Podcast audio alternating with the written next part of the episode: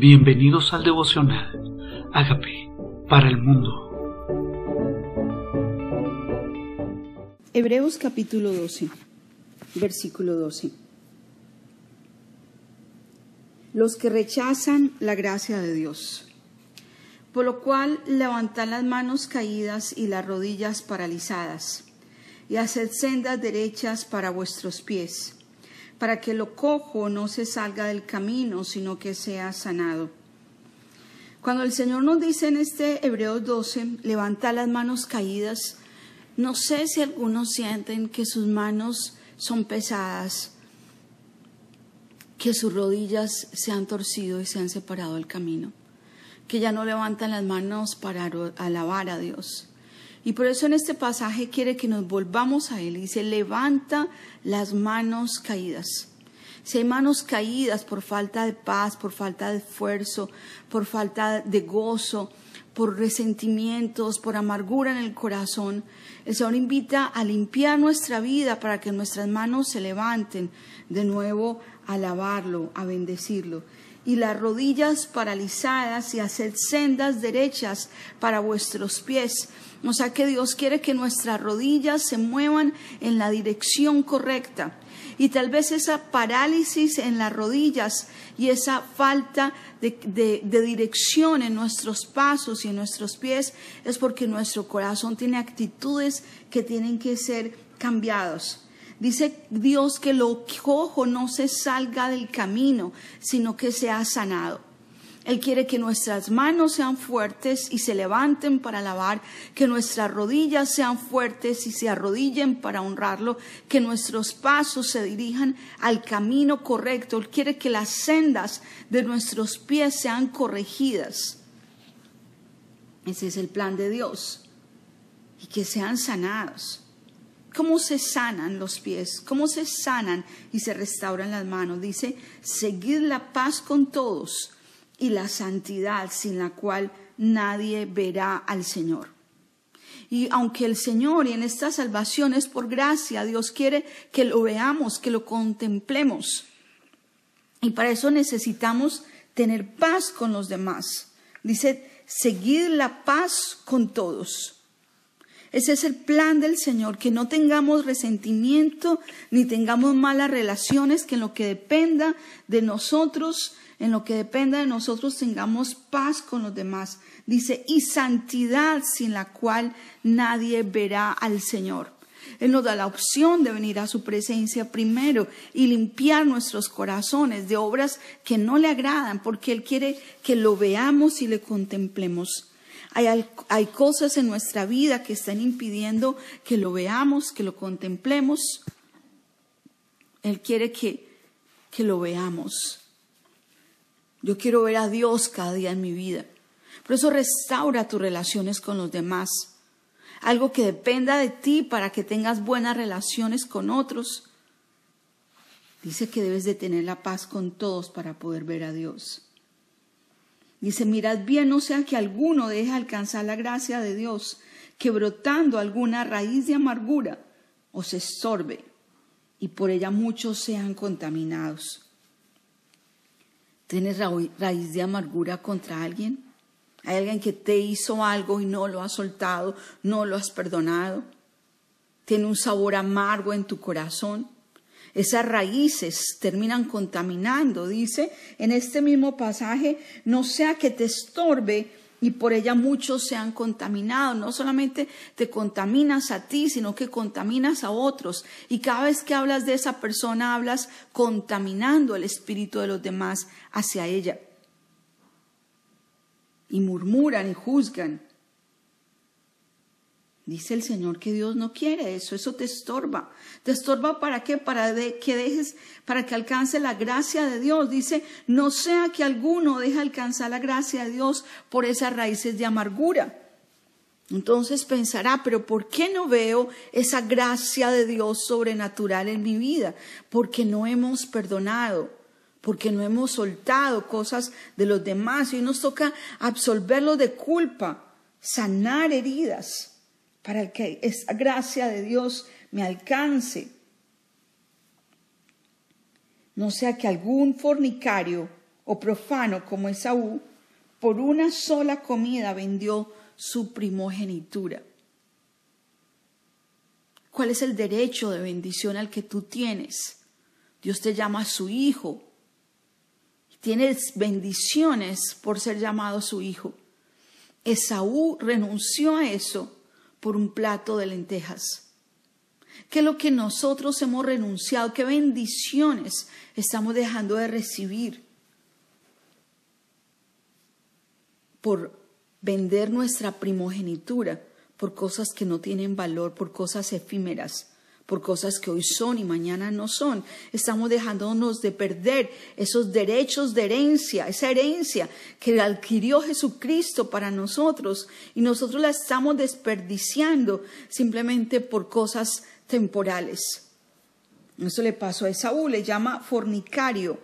Cuidado, dice, cuídate, cuídate, que no haya un fornicario o profano como Esaú. ¿Por qué profano? Porque no le veía el valor a lo espiritual, a los derechos de herencia, a las bendiciones de sus padres, a la unción. Profanar es como usar mal algo santo. Y nuestra vida santa es apartada, no es para la fornicación, no es para lo efímero, no es para vender los derechos por cosas pequeñas. Dice, vendió su primogenitura, su derecho legal de bendición por ser el, heredero, el primogénito. Porque ya sabes que aún después deseando heredar la bendición fue desechado y no hubo oportunidad para el arrepentimiento, aunque lo procuró con lágrimas. Si hay oportunidades tal vez que se presentan en nuestras vidas, que era esa la oportunidad y no era antes y no era después que nosotros tenemos que entender los tiempos. No os habéis acercado, porque no os habéis acercado al monte que se podía palpar. Hay monte espiritual al que nos acercamos cada mañana y que ardía en fuego. Ese era el monte que se podía palpar, el monte Sinaí. En la oscuridad, las tinieblas, la tempestad, al sonido de las trompetas, nosotros nos estamos acercando, es algo espiritual. Nos estamos acercando al sonido de las trompetas, a la voz que habla, a esa voz de Dios, la cual los que la oyeron rogaron que no se les hablase más, porque no podían soportar lo que se ordenaba. Está hablando del monte Sinaí. Dice, no te acercaste hoy al monte Sinaí físico, que ardía con fuego, que sonaban trompetas, que la gente le daba miedo acercarse por la voz de Dios que se oía y que tronaba desde el monte. La gente tenía temor, no lo podían soportar y los mandamientos que ordenaban eran difíciles de recibir. No, dice no te haberse acercado a ese monte. Dice incluso rogaron que no les hablase más. Le dijeron a Dios que no les hablase más, porque no podían soportar lo que se les ordenaba. Ni aun una bestia si tocara el monte era apedreada o pasaba por dardo. Y tan terrible era lo que se veía que Moisés dijo, estoy espantado y temblando. No, no es a ese monte, no es a ese monte, ese acercamiento a esa presencia de Dios que es santísima, a la cual nadie se puede acercar, sea pecado. Tenemos libre acceso por la sangre de Cristo, dice, sino que os habéis acercado al monte de Sión a la ciudad del Dios vivo, a Jerusalén la celestial. ¿A dónde te acercas? ¿A dónde te acercas? ¿Dónde nos acercamos cada mañana? Que Dios quiere que nos despojemos de amargura, que, que, seamos santos, que tengamos buenas relaciones, que no nos contaminemos, que no dejemos vender nuestra primogenitura. ¿Dónde nos acercamos cada mañana cuando venimos a su presencia? Es al monte de Sión. Cuando nos acercamos en el nombre de Jesús, lavados por la sangre de Cristo, nos acercamos a la ciudad del Dios vivo, a Jerusalén la celestial, a la compañía de muchos millares de ángeles. Muchos millares de ángeles. Cuando nos acercamos al monte de Dios, es al monte de Dios que nos acercamos, es en el cielo que se oye Es la cara de Dios, es el trono de la gracia donde nos acercamos. Y por eso dice que Él quiere que nos acerquemos. Y nos acercamos no a algo físico, sino a algo espiritual. A la compañía de muchos millares de ángeles, a la congregación de los primogénitos que están escritos en los cielos. Hay primogénitos, congregación de primogénitos que están escritos en los cielos. Hay una congregación espiritual que Dios ya tiene el nombre puesto allá. Tu primogénito, reclámaselo al Señor. Tu primogénito, reclámaselo a Dios. Tu hijo primero, reclámaselo a Dios. Hay una congregación de primogénitos cuyos nombres ya están escritos en los cielos, al cual tú le debes decir, Señor, el nombre de mi primogénito está ahí. A eso te acercas, a un mundo espiritual a Dios, el juez de todos. A eso nos acercamos cada mañana. A los espíritus de los justos hechos perfectos. ¿Sabían que nosotros somos llamados justos por la sangre de Cristo? Que cuando nos acercamos a la presencia de Dios, nos acercamos a un mundo espiritual donde hay ángeles adorando, donde están los nombres de los primogénitos escritos, donde están los espíritus de todos aquellos que han muerto en Cristo y son llamados perfectos, que cuando nos acercamos, nos acercamos a Jesús, el mediador del nuevo pacto, y a la sangre rociada que habla mejor que la de Abel. ¿A qué se refiere con la sangre rociada? Sí, en el lugar santísimo se rociaba sangre de corderos. El cordero que ofreció Abel, que le ofreció sangre por su pecado. Y Dios ofreció sangre por el pecado nuestro, la sangre de su primogénito, de su unigénito Hijo, la entregó por nosotros.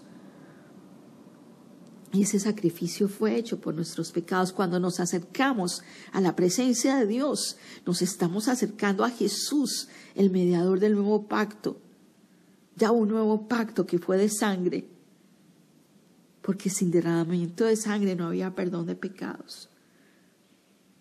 Y habla mejor que la de Abel, porque es una sangre eterna que nos salvó.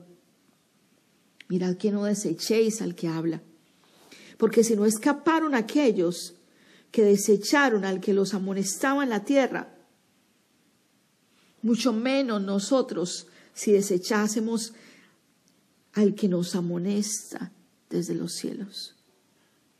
Hoy nos amonesta Dios desde los cielos. Hay raíz de amargura en tu corazón. Te amonesta el Señor desde los cielos. Están tus manos cansadas de levantarse de alabar a Dios, Dios te amonesta desde los cielos. Están tus pies conduciéndose a sendas que no son.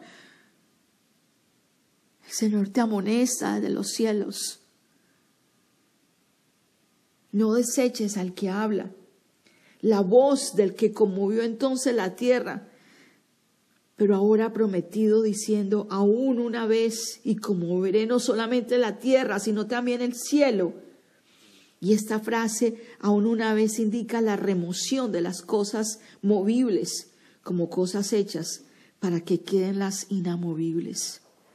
¿Qué quiere Dios remover desde los cielos? Lo removible de tu vida. ¿Qué es removible en tu vida y en la mía? Una vez más, Dios va a conmover los cielos para remover lo que tiene que remover de nuestra vida porque sin santidad nadie lo verá.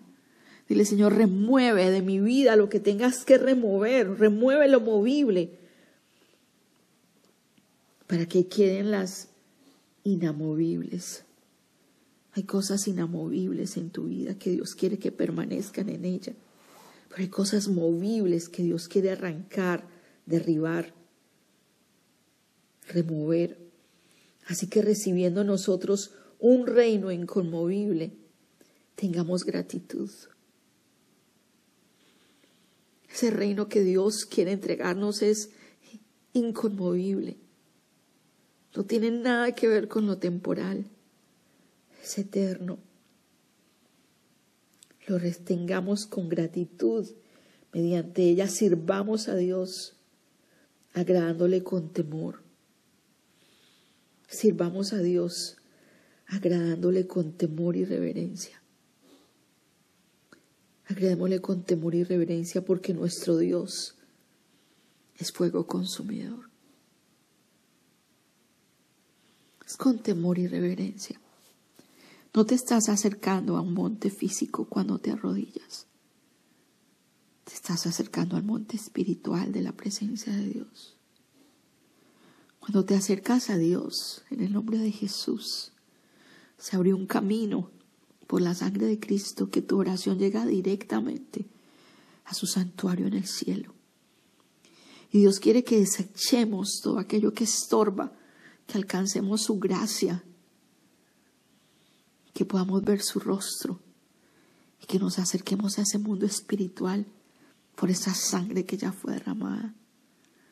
Dile a Dios, remueve lo que tengas que remover.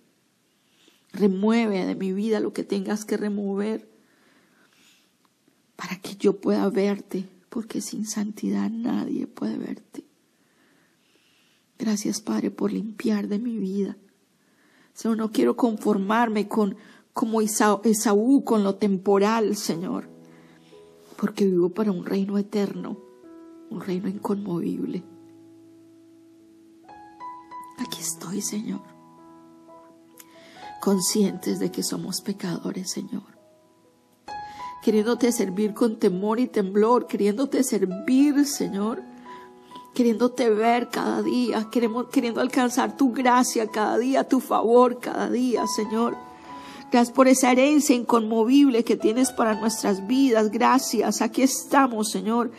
Queremos recibir, vivir y disfrutar tu presencia, Señor. Entrar a este monte de Sión entrar a este lugar donde hay millares de ángeles, donde la sangre de Cristo nos abrió el camino y darte gracias, Señor, sirviéndote con agradecimiento. Con agradecimiento. Sirvamos a Dios, agradándole con temor y reverencia. Hoy quiero agradarte, Dios, quiero agradarte. Quiero agradarte, quiero vivir con reverencia, con respeto de tu presencia entendiendo dónde estoy cuando estoy en tu presencia, entendiendo que si camino en tu presencia, debo vivir en santidad, Señor. Hoy te decimos, Señor, confieso que soy pecador, pero tú moriste por mis pecados. Yo te invito a que entres a mi vida como Señor y como Salvador y hagas de mí la persona sana y libre que tú quieres que yo sea. Gracias, Señor Jesús por entrar a mi vida.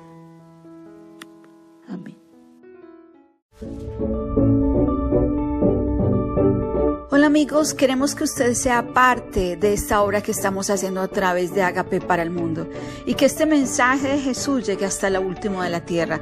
Si quieres donar en nuestra página web puedes hacerlo en agapeparalmundo.org o también a través de Cele en agapeoficial.gmail.com.